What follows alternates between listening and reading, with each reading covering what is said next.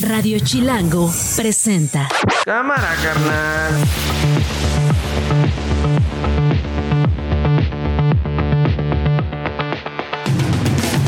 Es miércoles, es 8 de noviembre, la una de la tarde y como todos los días, me sigo llamando Nacho Lozano y esto no es un noticiero.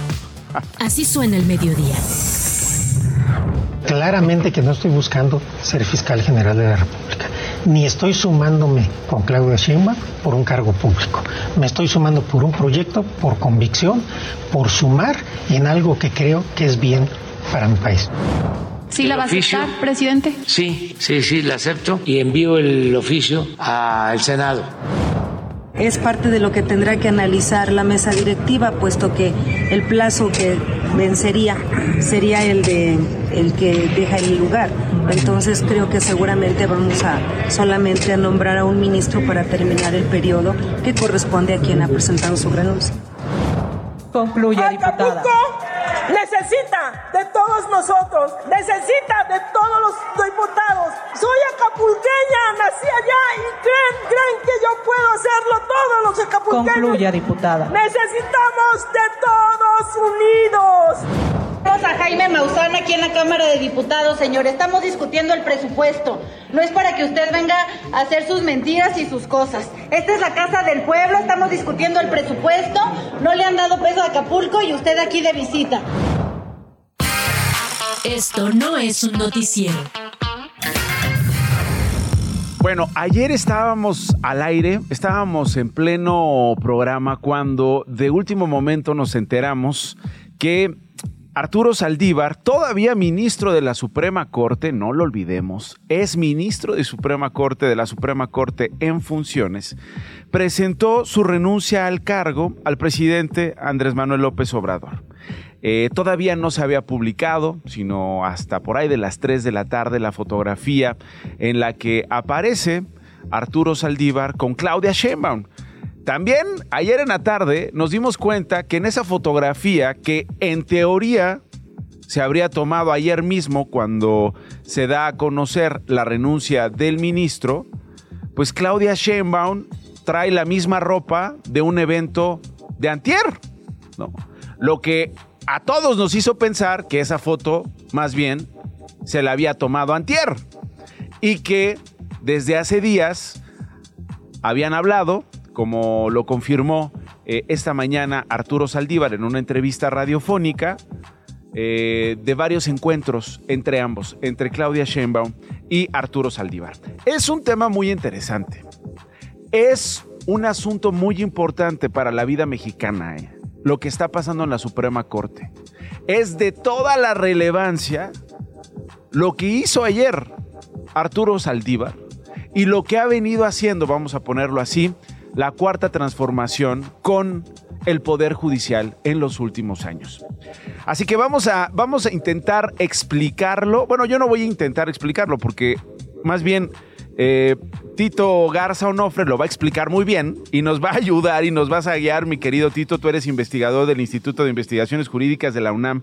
Este asunto, creo que valdrá la pena eh, explicar, Tito, ¿Qué es esto de la causa grave? Porque ayer todos le preguntaban en redes sociales a Arturo Saldívar, ¿cuál es esta causa grave que está contemplada en la Constitución y que lo lleva a renunciar? Y pues hasta ahora nadie ha encontrado una un hueso grave o una causa grave, ¿no? Como sí el hueso al que seguramente aspiraría. Tito, ¿cómo estás? Queridísimo Nacho, te saludo a ti y a todo tu auditorio con mucho gusto. Eh, a ver, primero hay que decir, Nacho, que renunciar a la Suprema Corte no es como renunciar a cualquier trabajo, ¿vale? Renunciar a la Suprema Corte tiene la obligación de la persona que toma ese encargo por 15 años, que son imprerrogables e irrenunciables. ¿Por qué? Porque no es igual que renunciar a nuestros trabajos o a cualquier otro, una diputación, un gobernador. Porque al final del día lo que se busca es que las personas que estén ahí lleven a cabo actuaciones que trasciendan propiamente a aquellos que los nombraron, que trasciendan el sexenio y que no puedan verse eh, presionados, que no tengan ambiciones de saltar otro puesto, y eso es precisamente lo que está haciendo Arturo Saldívar. En ese sentido, la Constitución dice, solo se puede renunciar por causas graves. ¿Qué es una causa grave?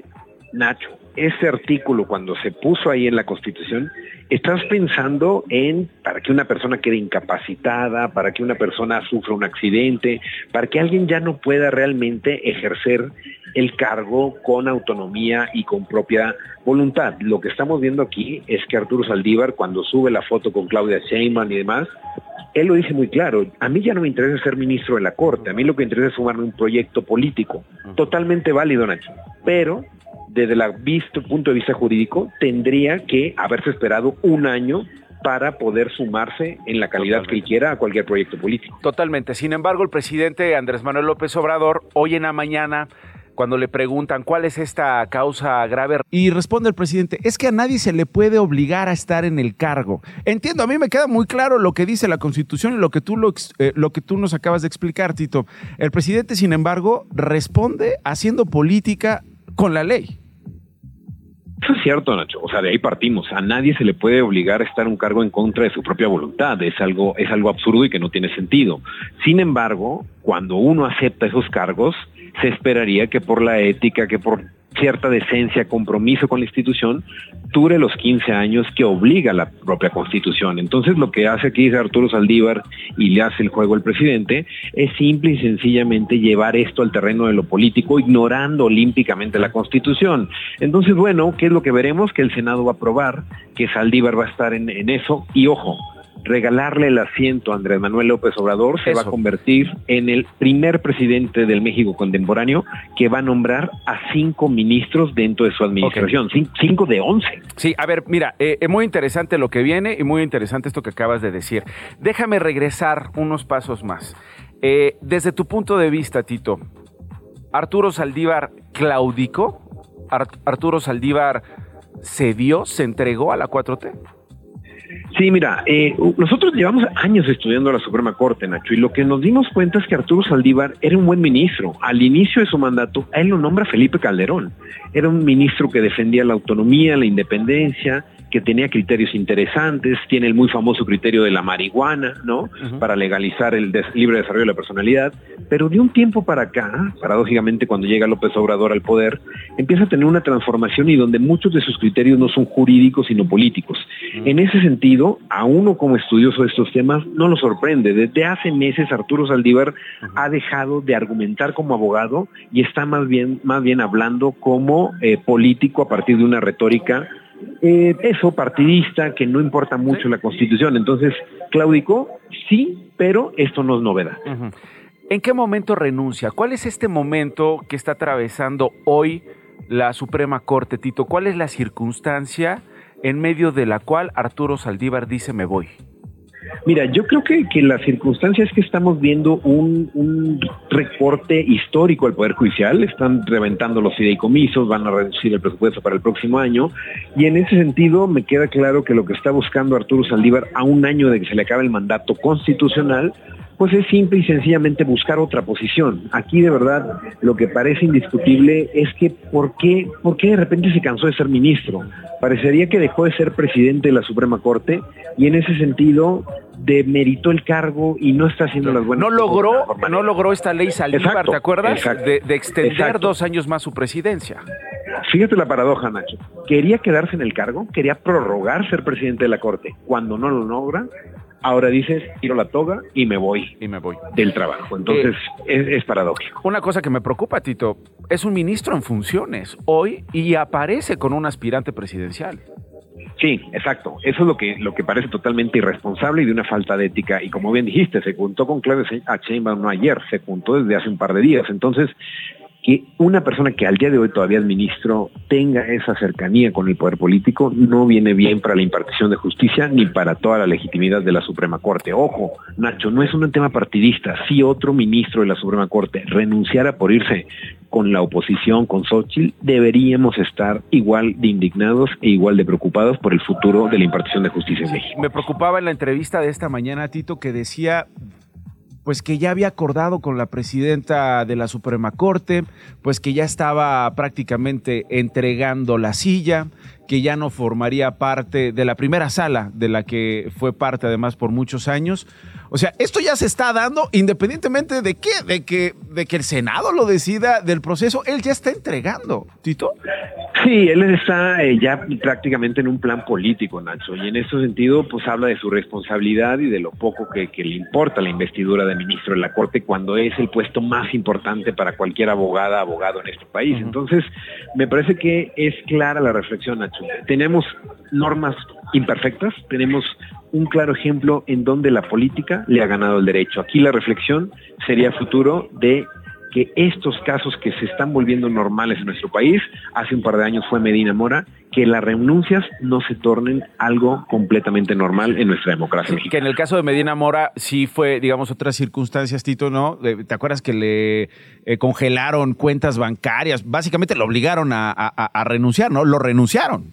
Exacto, Nacho, pero el problema con Medina Mora es que fue todo trascendido. Nos entramos por periódicos, carpetas de investigación, pero desde el punto de vista jurídico no quedó claro por qué renunció Eduardo Medina Mora. Entonces me parece que hay que regular ese tipo de, sí, totalmente, totalmente. Dices eh, eh, es imperfecto y habría que eh, pues acercarlo lo más posible a, lo, a, lo, a lo que sí puede ser funcional. No quiero decir perfecto, pero que sí que sí funcione. ¿Le van a dar pensión? a Arturo Saldívar, Tito. ¿Cómo funciona esto? ¿Va a seguir cobrando él esta pensión de ministro en retiro? Mira, esa es una gran pregunta y me imagino que ahora de qué va a vivir Arturo Saldívar y más con las prerrogativas que tiene como ministro de la Corte. Hay que diferenciar, Nacho. Las pensiones estas tan famosas que están criticadas y demás es cuando cumples los 15 años en el cargo, cuando te vuelves un ministro en retiro y no un ministro retirado. Lo que estamos viendo aquí, hay un antecedente. A Medina Mora le, le, le dan una pensión no, no completa, le dan la mitad, pero recibe un sueldo por los años que funcionó como ministro. Aquí, sinceramente, me parece que Arturo Saldívar se va a ir jubilado a su casa y esta será una decisión que le corresponda tomar a sus colegas de la Suprema Corte, que eh, si se comprueba la, la renuncia, en los próximos días tendrán que acordar cómo se va a retirar Arturo Saldívar. Sinceramente creo que es de mucho cinismo y de ser bastante caradura aceptar estas pensiones cuando él mismo ha sido crítico de la manera en cómo se está enarbolando la discusión en torno al Poder Judicial. Qué interesante. Eh, decías al principio, Tito, que eh, había sido un ministro eh, diferente, digamos, que había capturado la atención de propios y extraños por el trabajo ¿no? que hacía en la Suprema Corte, por los derechos que promovía. Ponías algunos ejemplos. Todo este, vamos a llamar, legado se, se, echa por la borda por la manera con la que sale, Tito, ¿dirías tú eso? Sí, totalmente, totalmente, Nacho. Yo te puedo asegurar que era un buen ministro al inicio, que era una persona que venía del ámbito privado. O sea, Saldívar es un litigante. Saldívar tenía su despacho de abogados, Saldívar estuvo muy cerca del poder político de Calderón, de Gómez Mont, de otra generación de políticos, ¿no? Fue transitando y en ese sentido creo que una regla básica es que de verdad, si quieres dejar el encargo en ministro, vas a causar una crisis constitucional al interior de la Suprema Corte. Y en ese sentido, por más que te recordemos por un par de buenas sentencias, por varios criterios interesantes, el caso Casés, Nacho, de él depende propiamente la, liberación de, de Flores Casés, pero creo que esto es de lógica elemental, esto mis alumnos de primer semestre sabían lo básico que a la Suprema Corte hay un artículo que prohíbe las renuncias por sumarse un proyecto político. Ya no te quito más tiempo, te quiero preguntar qué viene entonces. Eh, entiendo que eh, eh, el presidente ya dijo hoy en la mañana que acepta la renuncia, va a mandar una terna, tiene 30 días el Senado para aceptar esta terna. si no se pronuncia, el presidente elige quién ocupa el cargo que dejará Arturo Saldívar. si le rechazan la terna, el presidente vuelve a mandar otra terna. Y si vuelven a rechazar por segunda vez esta terna, ¿qué pasa, Tito? Es por dedazo, Nacho. Eh, el presidente tiene los eh, dados cargados en las designaciones como eh, está en la Constitución. En efecto, manda dos ternas y la rechazan, él elige libremente a la persona que quiera. Aquí lo, lo más interesante, Nacho, es la contradicción. El presidente que está insistiendo en que los ministros y los jueces elijan por voto popular va a dejar una nueva persona por 15 años en el encargo. Me parece simple y sencillamente una contradicción y en ese sentido el futuro que le depara a la Suprema Corte después de cinco nominaciones para Andrés Manuel López Obrador, me parece que los números están ya bastante difíciles para conseguir mayorías calificadas en las votaciones importantes, ¿no? Entonces, bueno, no es un buen momento para la independencia judicial. En ese sentido, Nacho, hay que decirlo, el único responsable de esta crisis se llama Arturo Saldívar y el presidente el beneficiado, porque volvería a poner un ministro y además yo no sé qué vaya a pasar con Saldívar en los próximos años, pero igual dentro de dos años, si es que Gertz Manero no sigue en la fiscalía, él podría ser fiscal y le daría un ministro y un fiscal eh, transeccional, digamos, al presidente López Obrador, ¿o cómo lo ves tú? Sí, no, totalmente, o sea, totalmente. Cumpliendo eso, ese límite de los dos años, o sea, lo cierto es que Saldívar puede ser una persona que transite eh, en estos dos sexenios que a ver quién gana. Parecería que esa es otra cosa que ya lo dan por sentado, pero no hay que olvidar que nombramiento de fiscal y nombramiento de ministros necesitan mayoría calificada en las cámaras de representantes. Entonces, tampoco está tan fácil que ya puedan poner sus piezas a discreción y que ya estén haciendo lo que quieran con, con de cara al 2024. Adivino tu respuesta. ¿Saldívar daña, suma a la campaña de Claudia Sheinbaum? A ver, es, es interesante, no, no me la esperaba. A ver, yo creo que si necesitan a alguien ahí que pueda estructurar una narrativa judicial, me queda claro que la cuarta transformación no tiene cuadros jurídicos, ¿no? Ha habido personajes, pero impresentables, que han llegado a la Suprema Corte, como la, la, señora Esquivel, ¿no? En ese sentido, pues yo creo que puede ser interesante, pero a mí me queda claro que, que Saldívar, la historia de Saldívar, ha sido una historia de traiciones, o sea, eh, no, no, es una persona comprometida con ah. unos ideales, así como era panista y cercano a Calderón, ahora es cercano de López Obrador. Entonces, esto va a acabar mal. Yo ah. soy seguro que tarde que temprano el verdadero Arturo Saldívar va a encontrarse con pared dentro de Morena. Interesante. Tito Garza Onofre, investigador del Instituto de Investigaciones Jurídicas de la UNAM. Te mando un abrazo, Tito. Gracias por tu tiempo. No, Nacho, gracias por la invitación y cualquier cosa estamos al pendiente. Saludos al auditorio. Radio Chilango.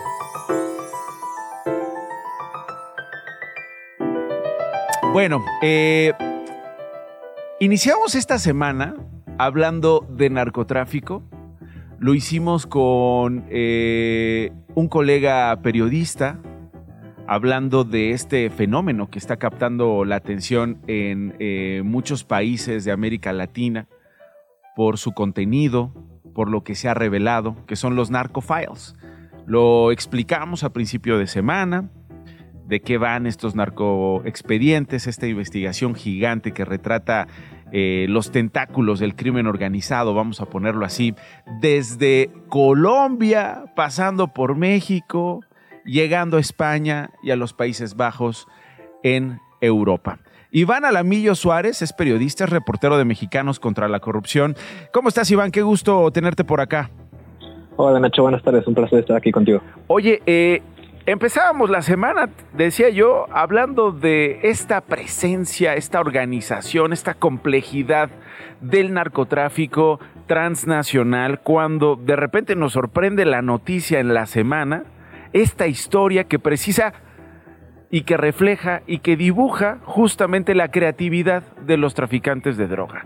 En Hong Kong decomisan un megacargamento, Iván, tremendo cargamento de droga en costales con las siglas de Segalmex, o sea, la Seguridad Alimentaria Mexicana, eh, en conchas, en una, serie de, en una serie de productos que esconden este cargamento millonario y que hoy tiene a las autoridades de Hong Kong eh, pues eh, con este cargamento detenido y a todo el mundo admirando la manera en que llegó allá, Iván. Sí, sí, sí, como, como tú bien mencionas, este, empezábamos la semana con, con las publicaciones de, esta filtración ¿no? de Narcofiles. Sí. Eh, este, y pues al día siguiente prácticamente nos damos a, a conocer esta noticia de Hong Kong. Eh, creo que valdría la pena empezar diciendo que eh, aún no sabemos si esos costales eh, son apócrifos o clonados o si son realmente de Segalmex. Sí, eso es importante. Ya salió Segalmex, ya salió Luis Cota y dijo, no, no, no, no, no, ¿cómo creen? Nosotros este, nos deslindamos y es más, vamos a empezar procesos judiciales contra quien haya utilizado eh, con estos fines el logo de Segalmex. Pero tiene razón, estamos en eso apenas, ¿no? Exactamente, y, también el comunicado de, de Cota que tú mencionas eh, únicamente dice una obviedad, que es que Segalmex no realiza exportaciones. Eso, eso ya lo sabemos, sabemos que Segalmex no exporta absolutamente nada, eh, pero eso no implica o no quiere decir que los costales se hayan perdido o se hayan vendido en, algún punto del camino, ¿no? Totalmente. Eh, entonces, su comunicado tampoco desmiente que los costales no sean de Segalmex, ¿no? Sí, sí, sí. Eh, quería empezar por aquí como para sí, totalmente. claro Yo creo que muy bien, yo creo que lo, haces muy bien. ¿Y por dónde seguirías, Iván? Eh, pues mira, yo, yo seguiría, eh, pues igual un poquito explicándole al auditorio, ¿no? ¿Qué fue lo que se decomisó en, Hong Kong? Lo que se decomisó fue una tonelada, bueno, 1.1 toneladas de, de estas, de metanfetaminas, ¿no? Que lo curioso, lo ingenioso de, este caso es que los caracoles de mar eh, estaban eh, hechos de metanfetamina eh, pues sólida, ¿no? Cristalina. En estos costales eran creo que 105 costales, si no me falla la memoria. en algunos de ellos había caracoles pues hechizos, hechos de metanfetamina, y otros costales tenían caracoles pues reales, ¿no? Eh, pues para eh, camuflar la droga, ¿no? Digamos, para camuflar esto, este valor de casi 82 millones de dólares, ¿no? Sí, 82 millones de dólares que al tipo de cambio actual son más o menos como 1.400, 1.300 millones de pesos, ¿no? Eh, y bueno, la, aduana de Hong Kong dice que este cargamento, pues se dieron cuenta de él de una forma un poquito pues, fortuita, ¿no? Porque en las aduanas es bien conocido que hacen revisiones de forma aleatoria en ocasiones. Y esta revisión, de hecho, fue una revisión aleatoria. Eh, y fue así como descubren todo esto, ¿no? Eh, la, aduana de Hong Kong, las autoridades no han dado más detalles sobre qué empresa mexicana fue la que hizo la exportación eh, o qué empresa pues de Hong Kong fue la que recibía el, pues el material, las conchas básicamente, pero sí dijo que detuvieron a tres personas y estas personas pues quedaron provisionalmente en libertad porque pagaron una fianza, pero pues sí hay muchísimo todavía que investigar de este caso, sobre todo del lado mexicano. Sí, totalmente. Eh, y, de hecho me hizo pensar, Iván, no sé si a ti, ¿cuántos cargamentos como estos están dando vuelta en el mundo o esperando cruzar la aduana o siendo transportados sin que las autoridades sepan o con pleno conocimiento, ¿no? Claro, sí, claro. Eh, de hecho, justo el reportaje que publicamos antier de, de Narcofiles, te cuento rapidísimo, eh, descubrimos cómo operaba una ruta de la droga que tocaba Colombia, México, España y Países Bajos. Eh, y aquí en México la droga, la cocaína, se empaquetaba, por así decirlo, en ladrillos de hormigón. Imagínate la manufactura que tienes que tener para, para meter la droga en ladrillos de hormigón. y después el ladrillo de hormigón llegaba a España eh, y de España pues ya llegaba a Países Bajos donde rompían los ladrillos de martillazos y sacaban la droga, ¿no? Eh, y la, el gobierno español decía que pues, se tardaron casi 10 años en descubrir eh, pues este método porque en el 2010, 2011 cuando empezó a, a enviarse así la droga pues no se tenía la tecnología para poder ver qué había dentro de esos ladrillos de hormigón, ¿no? Eh, entonces, pues esta, la droga estuvo pasando así más de 10 años entre México y España. Sí, y de ahí el éxito y la complejidad de estas redes que eh, en esta investigación ustedes han desentrañado, han deshebrado y han revelado, han radiografiado, vamos a decirlo. Iván Alamillo Suárez, periodista, reportero de Mexicanos contra la Corrupción. Gracias, Iván. No, a ti, Nacho, por el espacio. Un abrazo. Esto no es un noticiero. Con Nacho Lozano. Las noticias de una. Ya es costumbre, sigue en Esto no es un noticiero Gloria Hernández, hasta donde sabemos no va a presentar su renuncia, no se va a sumar a ningún proyecto político, no que sepamos ahorita, Glo. Todavía no presento la licencia. ¿Todavía no, todavía no tienes una causa grave por la cual nos dejes y te vayas a buscar otro hueso? Exactamente. Eso muy bien. Entonces, en, en corto, cuéntanos lo más importante, Glo. El presidente López Obrador dijo que son malos de Maloleandia quienes no creen que ha ido a Acapulco para ver las afectaciones tras el paso de Otis, pero dijo que no le preocupa porque la gente del puerto conoce la verdad. Así lo dijo. Como antecedente, nada más decirles que yo cada vez que he sido candidato, y fui varias veces, ya no voy a volver a hacer a nada. Siempre he ganado en Acapulco. Hay mm, mucha identificación. Conozco mucho a la gente de Acapulco. Durante la discusión de reservas del presupuesto 2024, la diputada morenista María del Rosario Merlín pidió a sus compañeros de bancada crear un fondo para ayudar a los damnificados por el huracán.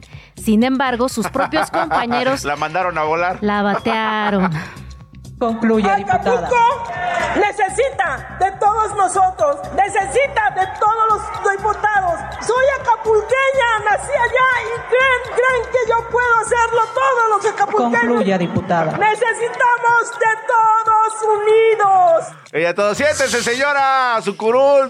por supuesto que no vamos a mocharnos. Ya quería pasar la vaca allá con sus, con sus colegas de partido, además. Y todos haciéndose que la Virgen les habla así de, ándale, sí, mija, siéntate. Híjole, la bateron gacho. Y el presidente nacional de Morena, Mario Delgado, recordó que el viernes darán a conocer los perfiles mejor posicionados en las encuestas que se realizaron en las nueve entidades que tendrán elecciones el próximo año. Dio estos detalles. Vamos a incluso pedirles a los encuestadores, a las empresas que hicieron las encuestas espejo, que las presentes. Vamos a ir viendo estado por estado, conociendo los resultados y al final vamos a aplicar la regla de género para ver finalmente quiénes son los candidatos o candidatas. Y la senadora Xochil Gálvez entregó sus documentos a la Comisión Nacional de Procesos Electorales del PAN para buscar la candidatura presidencial de la mano del Frente Amplio por México. Aprovechó para decir lo siguiente. Ellos tienen una candidata que no emociona, por eso tuvieron que traer un TikToker de la corte, porque le hace falta que le levanten la campaña en TikTok. Tengan la certeza que este proyecto no se trata de mí, se trata de ti, se trata de tus hijos, se trata de aquellas madres que luchan por conseguir un medicamento por sus hijos. Se trata de esas mujeres buscadoras con las que me reuní en Sonora. Esas madres que me dijeron, nunca voy a dejar de buscar a mis hijos. Radio Chilango. Bueno, esta mañana varias notas periodísticas eh, reportaban decían, aseguraban que Marcelo Ebrard estaba hospitalizado desde el día de ayer, que Marcelo Ebrard presentaba un cuadro de presión arterial elevado y que eh, su salud estaba muy comprometida. Pues hace 19 minutos, esto publicó Marcelo Ebrard. Hola, muy buen día, me da mucho gusto saludarles. Eh, pues ya de regreso aquí en mis actividades habituales en el Camino de México. Y me gustaría darles este mensaje porque me acaban de pasar esta nota de que estoy internado en el hospital. Y no, como ustedes pueden ver, no estoy en el hospital, estoy muy bien, estoy aquí en mi oficina, estoy trabajando, les mando un cordial saludo, un abrazo, un saludo. Y no, no es cierta esta información. Bueno, pues eh, qué maravilla, ¿no? Qué bueno que tiene salud. Ojalá y este video sí lo grabado ah, hoy, ¿no? Porque así como nos traen ciscados de que publican videos o fotos que no tomaron el mismo día en que la publican. Pero bueno, al final nos quedamos con esto. Marcelo Ebrard está bien eh, y no es cierto esto que eh, estuvo hospitalizado y que está mal de salud, internado en un hospital. Aclarado esto, seguimos nuestro propio camino en este programa. Esto no es un noticiero. Eh, vamos a hablar de Acapulco. El Centro de Derechos Humanos de la Montaña Tlachinolan condenó que municipios de las regiones de la Costa Chica y de la Montaña que hemos sostenido acá desde hace más de dos semanas, desde que ocurrió esto del huracán Otis, han sido afectados, están afectados, están destruidos, están eh, dañados eh, en diferentes intensidades y en diferentes frentes. De acuerdo con la versión de Tlachinolan, habitantes de los municipios de San Marcos, de Florencio Villarreal, de Ayutla de los Libres, todo esto en la Costa Chica, de Acatepec, de Malinaltepec, Tlacuapa, Metlatonoc, Choapa el Grande, esto en la montaña, perdieron cultivos de maíz. ¿Qué va a pasar con ellos? Viven, dependen por años de los cultivos de maíz que tras el paso de Otis se perdieron. Sus tierras quedaron anegadas, sus tierras quedaron bajo la basura.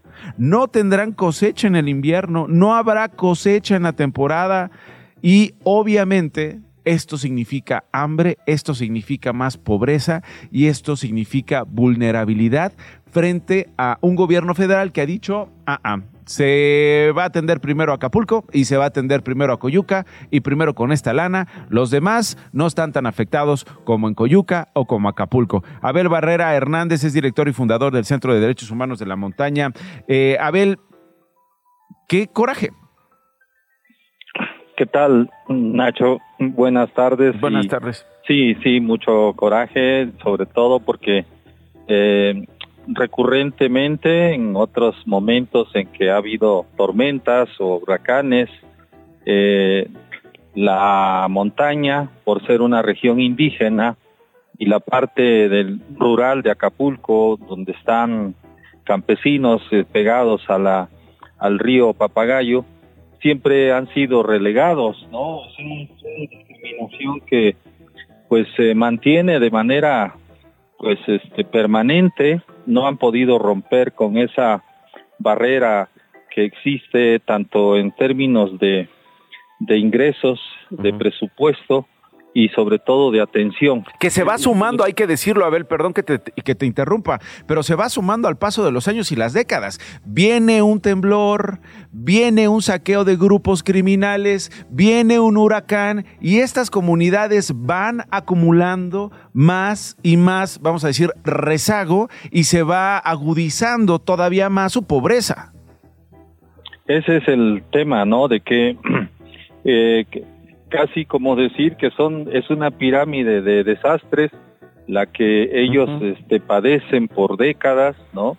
Hablamos de generaciones de personas, de, de señores mayores que siempre han estado en el filo de la sobrevivencia, eh, viviendo del maíz de temporal, pero que en un año cosechan y en otro no, porque hubo tormentas, porque hubo vientos, porque hubo huracán, porque tembló, porque etcétera, ¿no? Y también porque el abandono de las autoridades es es este constante, es eh, sistemático, ¿no? Entonces, esta situación vuelve más trágica porque estamos ante ante la acumulación de tragedias de actores que no son visibles, ¿no? No no los ven, nadie los ve, nadie los escucha y nadie les duele lo que ellos sufren. Hablamos de mujeres, eh, pues eh, que no tienen trabajo, hablamos también de niños que no van a la escuela, hablamos de jóvenes que tienen que emigrar fuera de, ahora hasta de Acapulco porque no hay trabajo, buscar fuera del estado algún ingreso. Entonces se vuelve un círculo perverso, eh, no solamente de, de, exclusión, exclusión social, sino también de negación de derechos y eso es lo que lo que preocupa. Muy bien. Sobre todo pensando en que su economía depende de lo que produzca en el campo. Ya lo decía yo, lo del maíz, los cultivos del maíz, que ah, se los llevó los vientos de Otis. Estamos hablando de 300 kilómetros por hora, en algunas zonas, obviamente en la montaña, más de 100 kilómetros por hora. Esto es una tragedia, Abel. Sí, porque entonces aplastas el maíz, la milpa, y esto ya no retoña, pues se seca y se pierde, ¿no? Algunas mazorcas que hubo, pues se quedan húmedas, se dicen acá en la montaña, se aposcaguan, se pudren, ¿no? Y ya no sirve para alimentar a la gente. ¿Y qué van a hacer, Abel? ¿Van a, ¿Van a exigirle al presidente? ¿Van a explorar vías jurídicas? Qué hacer, porque es obligación del Estado, es obligación de las instituciones del Estado, de los diferentes niveles de gobierno atenderles, eh, digamos, cumplirles, no ayudarles, no darles dádivas, porque pues es que por años han pasado por esto. ¿Qué van a hacer, Abel? Pues mira, eh, por una parte es eh, emplazar a que las autoridades atiendan mm. estas zonas rurales y sobre todo montañosas donde es de difícil acceso. Eh, nos han informado que aún no llegan los este, servidores de la nación, que son los que supuestamente van a cubrir toda la franja que quedó dañada. Entonces, pues sí, pedir que, que lleguen allá los, los que van a censar para que eh, los para que los incluyan dentro de, del, pues los la población damnificada, ¿no? y, se les apoye.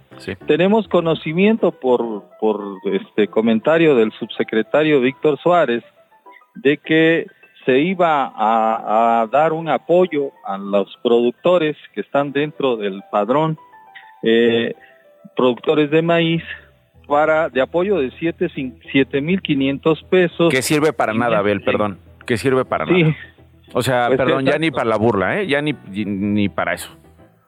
entonces, bueno, pero aún así, Pues es hace ratito me llegó un mensaje de los compañeros que, pues no, bueno, te- entiendo que lo van a, iban a hacer ya, ¿no? Por la emergencia, pero no ha llegado, entonces esto es algo que, que quisiéramos que se acelere, por eso estamos, este, pues a- agradeciendo a, a ti Nacho No, que nos no. permitas, este, Hablarlo, eh, tomar, hacerlo tomar público. esta- sí.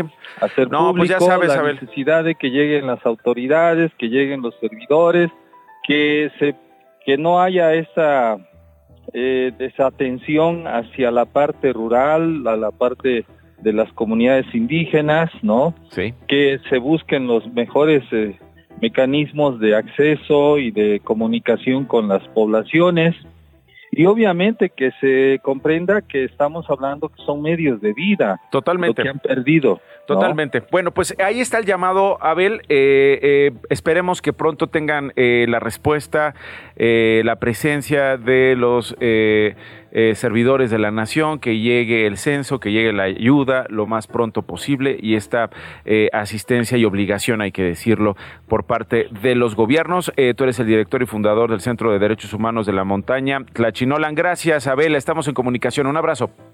Seguimos, Nacho. Mucho gusto. Buenas tardes. Igualmente. Esto no es un noticiero. Con Nacho Lozano. Me voy a la Cámara de Diputados eh, porque eh, ayer eh, pues llegaron los marcianos otra vez. Alex, tú estabas feliz de la vida, nunca ves el canal del Vamos Congreso. a tener felicidad verdadera. Llegaron con promesas de felicidad verdadera, llegaron con promesas hasta de les traigo paz. Nunca ve el canal de Congreso, Alex. Y ayer nos traía calificado la transmisión. O sea, oye, de tal, de tal, de tal hora a tal hora dijeron esto los, este, los diputados, Jaime Maussan, en fin, eh, la, veracidad de unos supuestos cuerpos extraterrestres localizados en Perú fue el tema de una sesión especial que se desarrolló ayer, ahí en la Cámara de Diputados, donde se presentaron las fotografías y las imágenes de radiografías inéditas de un nuevo ser no humano. Hasta donde sabemos, diputada Cintia López, este nuevo ser no humano no es ni priista, ni de Morera, ni del PAN. No sé si se verificó también esto allá en la Cámara de Diputados. ¿Cómo estás, diputada? Querido Nacho, es un gusto estar contigo Igual. y todo tu auditorio. Pues, ¿cómo ves que aquí ellos hablando de marcianos y ovnis y extraterrestres y sus inventos, cuando estamos discutiendo, peleando por presupuesto para Acapulco? Sí, pues está, mira, acabo de hablar con Abel Barrera de, eh, del Centro de Derechos Humanos de la Montaña Tlachinolan, de todas estas comunidades en la montaña donde ni siquiera han llegado a preguntar, oiga, ¿qué perdió? Oiga, ya tiene que comer, oiga, ¿cómo la está pasando? Y tenemos estas escenas en la Cámara de Diputados. Es la presencia, eh, eh, decía yo, eh, diputada, la segunda de Jaime Maussan con, estas, con estas presentaciones. Déjame nada más, digo, para contextualizar un poco en medio de esta, de esta barbaridad, ¿no? Y esta pérdida del tiempo, creo que coincidimos ahí. Estuvo Claudio Yarto, yo no sé si tú eras fan de, de, de, de- de Caló, pero, pero este club, estuvo allá Claudio Yarto hablando de los extraterrestres y esto fue lo que dijo. Huracanes, lluvias torrenciales, terremotos, infecciones sexuales, esa es la respuesta que estamos obteniendo del planeta que el humano está perdiendo. Las condiciones día a día empeorando. Yo sigo rapeando, diciendo eres cuando. Debemos cuidar el piso que estamos pisando. Nos estamos alentando. ¿Que ustedes no piensan en eso? Oye, yo, yo, yo creo que varios de tus colegas se han de ver sentido molestos, ¿no? De que les quitaran la chamba, porque ya ves que muchos hacen los ridículos así en la tribuna.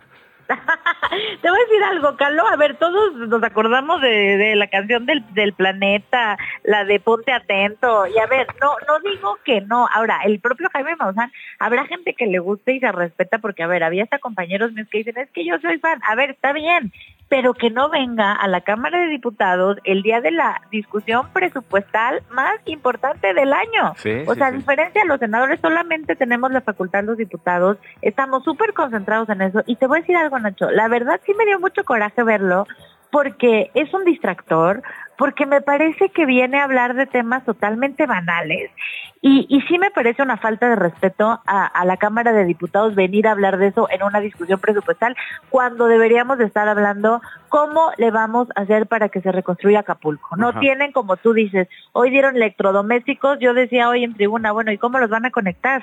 No, Sí, o sea, no no, tienen luz. ni casa, no Sí, tienen ni no luz. tienen casa. Entonces, este, hay un problema serio de Acapulco. Nosotros estamos ahí, este, tratando de rescatar estos, eh, por lo menos 20 mil millones de pesos para su reconstrucción inmediata, que es un fondo mínimo. Ojalá llegáramos a 100 mil millones. Y entonces llega Jaime Maussan a distraer, este, van diputados a verlo y llega Jaime Maussan a hablar de sus locuras, que si el ovni que le a ver, este, no es el momento, no es el lugar. Sí, ¿no? y, ¿Cuánto y- cuesta esto, diputada? Eh, ¿cuál- o sea, ¿cómo, cómo, ¿Cómo se aparta un salón como estos? ¿Cómo se organiza? ¿Quién paga un evento como estos? Es que es eso, pues yo creo que lo que él quiere es foro, pues mejor que se rente este un salón, ¿no? Que lo haga en una feria de ovnis o de marcianos o de lo que él crea y pues que la gente vaya y pague su boleto, pero aquí en la cámara no. A ver, aquí el problema y mi enojo fue ¿por qué se le abrió un espacio? ¿Por qué se le abrió un espacio en el presupuesto? Te voy a decir algo, este Nacho. Hay hay gente del campo que quiso entrar a la cámara a manifestarse por la reducción no del los dejaron. del campo y no los dejaron. Y llevan ahí días. Hay maestros, hay rectores, hay gente de la comunidad educativa que querían venir a quejarse del bajo presupuesto a la educación, no los dejaron. ¿Cómo si dejan a Jaime Maussan venir y además con toda la bola de cosas? Que te voy a decir algo, este, es una pena que venga al Congreso mexicano. Te voy a decir que la vez pasada que vino, yo estaba en un, en un Congreso internacional y estaba yo hablando de otras cosas y llegan diputados de otras partes del mundo, o sea, imagínate la pena, a enseñarme una nota a decir, oye, esto está pasando en el Congreso mexicano, ¿cómo que un ovni? ¿Cómo que llevó restos? Y la verdad es que dije, no, no, no, es que eso es un chiste, pero nos vemos mal.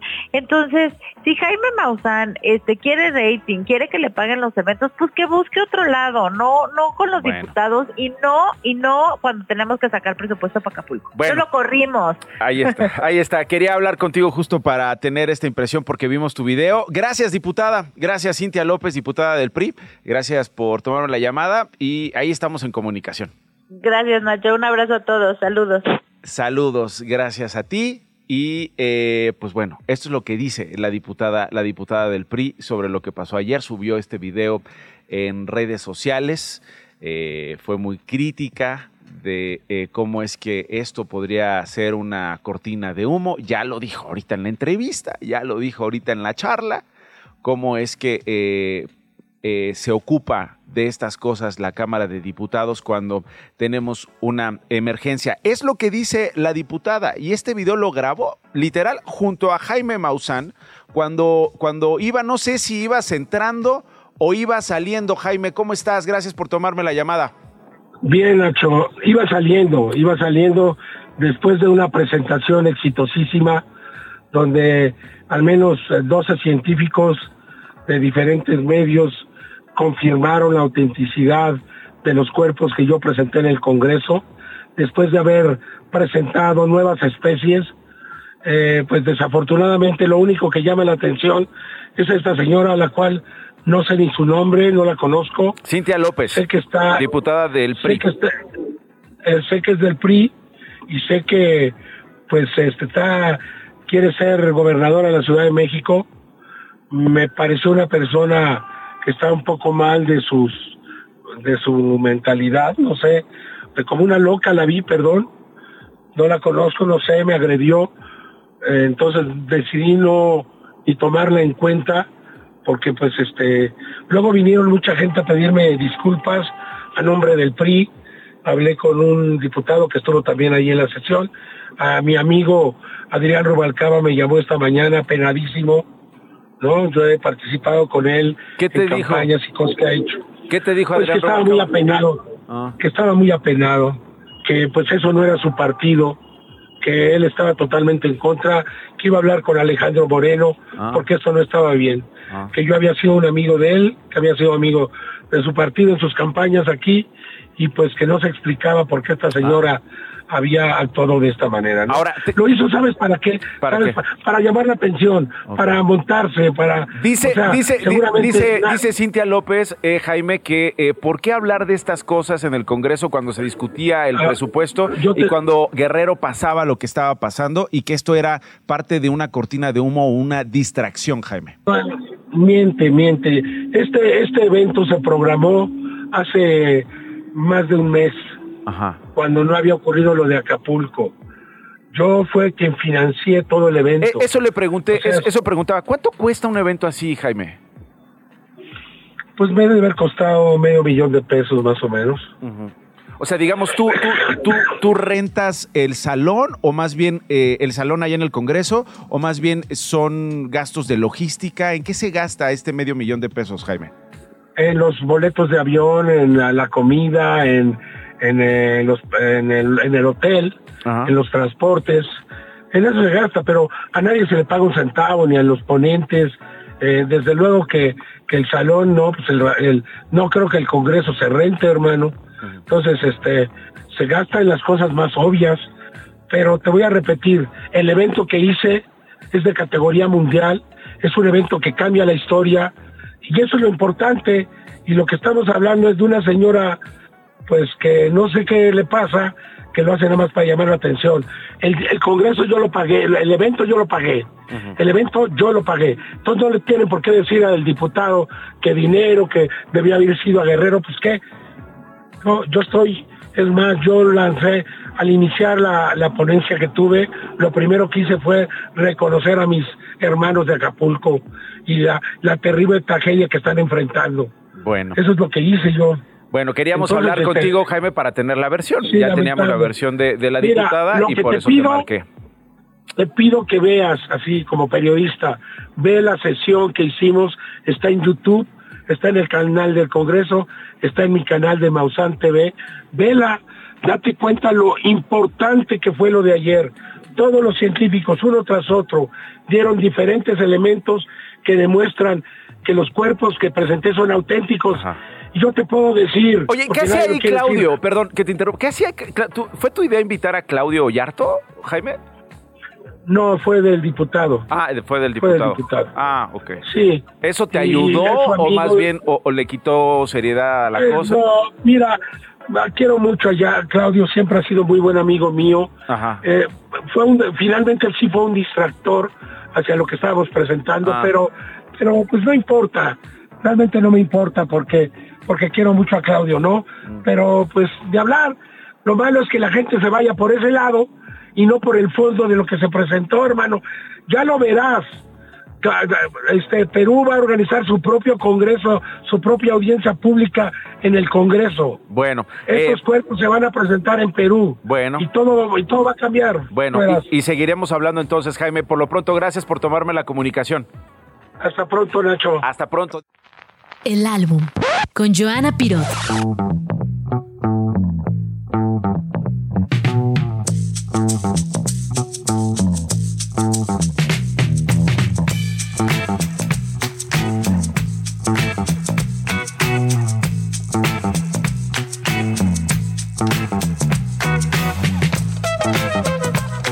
Eh, como cada miércoles con nosotros. ¿Cómo estás, Joe? Bien, ¿y tú? ¿Cómo ves a Jaime Maussan? Eh, no, yo creo que hay que tomárselo muy en serio, Nacho. ¿Sí? Sí, sobre todo si está Carlos, este, Claudio Yarto rapeando sobre extraterrestres. Quitándole la Yo chamba a los que- diputados. Yo creo que es algo de tomarse muy en serio, la verdad. O sea, Oye, hablemos de cosas de verdad importantes, como el álbum que traes el día de hoy. Ok, pues estoy obsesionada. Cada vez que descubro algo, es que mira, tú seguramente lo has visto, ¿no? Este, hay bandas que escuchas en, es- eh, o sea, la música y luego los vas a ver y dices, ah, espérate, esto está fuera de control. El, el sábado pasado fue el Hipnosis, que es uno de mis festivales favoritos, y iba a ver otras bandas, pero ¿Qué tal estuvo? este, estuvo muy bueno. La verdad es que es, o sea, me reí sin control. ¿A quiénes viste? Eh, Vi a The Brian Johnston Massacre, que tenía muchas ganas de verlos. Vi a los Flaming Lips, que están fuera de control. Ellos fueron los que cerraron junto con las pirañas, pero este, todo el mundo iba a ver a los Flaming Lips. Este, Boy Harsher también estaba por ahí. Eh, y Altungón, que es esta banda que estás escuchando, pues la verdad sí los quería ver, pero no me esperaba que fuera así. de increíble. Me volaron la cabeza, fue lo mejor ¿Por que qué? vi. Pues porque. O sea, cuando ves una banda presentarse en vivo y suena tan bien, suena tan amarrado, los músicos están ahí, te estás dando cuenta que nada está ampliado, sino que todo está saliendo de sus instrumentos, ya sabes, todo lo están haciendo en el momento, están cantando en el momento, son seis personas, todo se estaba haciendo ahí. Además fue un momento muy especial porque estaba el atardecer, entonces ya sabes, o sea, fue como el momento increíble. Y este... Pues tú sabes que me gusta mucho la psicodelia y esto es como que junta todos los elementos de todo eso porque es rock, que se, le llama, eh, se le puede llamar rock folk psicodélico turco o rock anatolio, ya sabes. Este, esta canción que te estoy poniendo es de su primer álbum que es del 2018, es Elon. Acaban de sacar un álbum nuevo este año, pero ese álbum es un tributo a muchísimas canciones tradicionales turcas. Pero preferí ponerte algo que fuera como original de ellos, que sí hicieron. Eh, y me llama mucho la atención porque es este rock tradicional o canciones tradicionales turcas, pero con sintetizadores y con, este, con instrumentos eh, contemporáneos para que realmente lo que estás escuchando lo puedas también bailar y lo llenan de estos visuales súper psicodélicos increíbles y lo están tocando en vivo. Entonces se me hizo como fuera de control y excepcional. Estoy, este, ahora estoy, estoy en mi etapa de rock psicodélico Bueno, turco. Muy bien, pues gracias por compartir esa etapa con nosotros. Nos vamos a despedir justo escuchando esta canción que elegiste del álbum. ¿Cómo se llama? Repítenos eh, de nuevo Eh, la ficha la del álbum. canción se llama, esta se llama Gora Duña, pero Altingon, así se llama la banda, este, y el álbum del que estamos hablando se llama Go, pero tienen un nuevo álbum que se llama Ask, que es del 2023, pero nada más métense a ver Altingon y dense todo porque está fuera de control. Ya subiste las canciones a nuestro Ya está nuestro playlist, nuestro de. Esto no es un noticiero, Muy bien. que lo vamos a postear un poquito después, pero ahí están todas las canciones de Esto no es un noticiero y este lo vamos a compartir en un ratito más. Nos vamos con esto. Gracias, Joana Pirot. Gracias, a Gracias. ustedes por habernos acompañado. Se quedan con esta música y con Radio Chilango.